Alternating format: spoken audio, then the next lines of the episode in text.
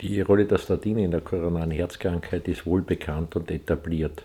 Bei den zerebralen Gefäßveränderungen ist das etwas unterschiedlich, äh, vor allem im Rahmen des hämorrhagischen Insults. Es gibt hier sehr frühe Studien schon. Die erste war die Mr. Fit-Studie 1989, die einen indirekten Zusammenhang gezeigt hat zwischen Gesamtcholesterin und hämorrhagischem Insult. Äh, allerdings war bei dieser Studie hauptsächlich jene Personen betroffen, die einen erhöhten Blutdruck hatten. Andere Studien wie in Japan, wie in China oder die Honolulu-Studie an Japanern, die in Hawaii leben, haben das bestätigt. Eine andere große Studie an Hunderttausenden Teilnehmern in Korea hat das nicht bestätigt. Öl ins Feuer gegossen wurde in diese Problematik durch die Sparkel-Studie, die angedeutet hat, dass bei hochdosierter Statintherapie, besonders niedrigen LDL- oder Cholesterinwerten, eine erhöhte Rate an hämorrhagischen Insult beobachtet werden konnte. Diese Studien liegen weit auseinander. Interessant ist auch der Zusammenhang zwischen sozioökonomischem Status und der Häufigkeit äh, des hämorrhagischen Insults.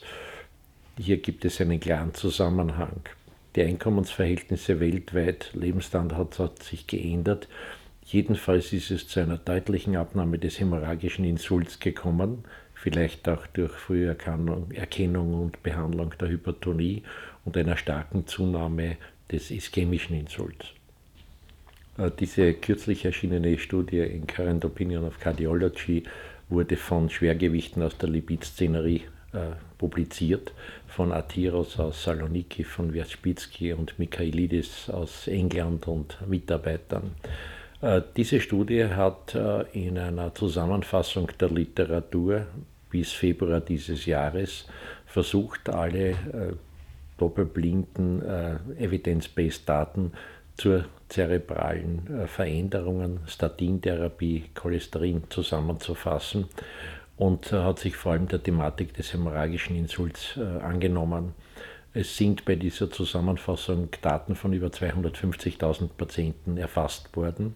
Und äh, es ist herausgekommen, dass kein Zusammenhang zwischen dem Cholesterinspiegel und äh, dem Insult, dem hämorrhagischen Insult besteht, also kein erhöhtes Risiko sondern nur in der Subgruppe jener Patienten, die anamnestisch bereits vorab einen hämorrhagischen Insult haben.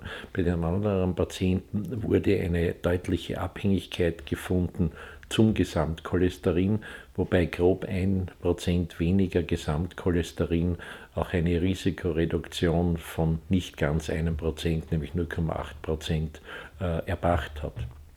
Interessant an der Studie, dass das HDL retrospektiv von all den äh, zusammengefassten Daten keinen signifikanten Einfluss aufgewiesen hat. Die wesentliche Bewertung aus dieser Zusammenfassung der verfügbaren Literatur ist meines Erachtens, dass die Statine auch höher dosiert oder auch niedrige LDL-Cholesterinwerte, die unter der Therapie erreicht werden, keine Kontraindikation äh, sind und kein erhöhtes Risiko für einen hämorrhagischen Insult bedeuten, außer es ist anamnestisch bereits ein hämorrhagischer Insult fassbar. Beim ischämischen Insult besteht kein Zweifel, hier ist die Datenlage klar. Betreffend hochdosierter Statintherapie würde ich vorsichtig sein. Die Studien fassen verschiedene äh, Daten zusammen von verschiedenen Studien mit verschiedenen Statinen, auch in unterschiedlicher Dosierung. Äh, ein automatisches Hochdosieren lässt sich aus meiner Sicht äh, nicht ableiten. Es ist auch nicht ganz klar, welche Rolle niedrige Ausgangswerte oder niedrige Ausgangswerte, die durch Therapie erzielt wurden, haben. Äh, es ist, glaube ich, eindeutig so, dass man die Zielwerte erreichen sollte und wenn die niedrig sind, dann besteht kein Risiko für einen hämorrhagischen äh, Insult.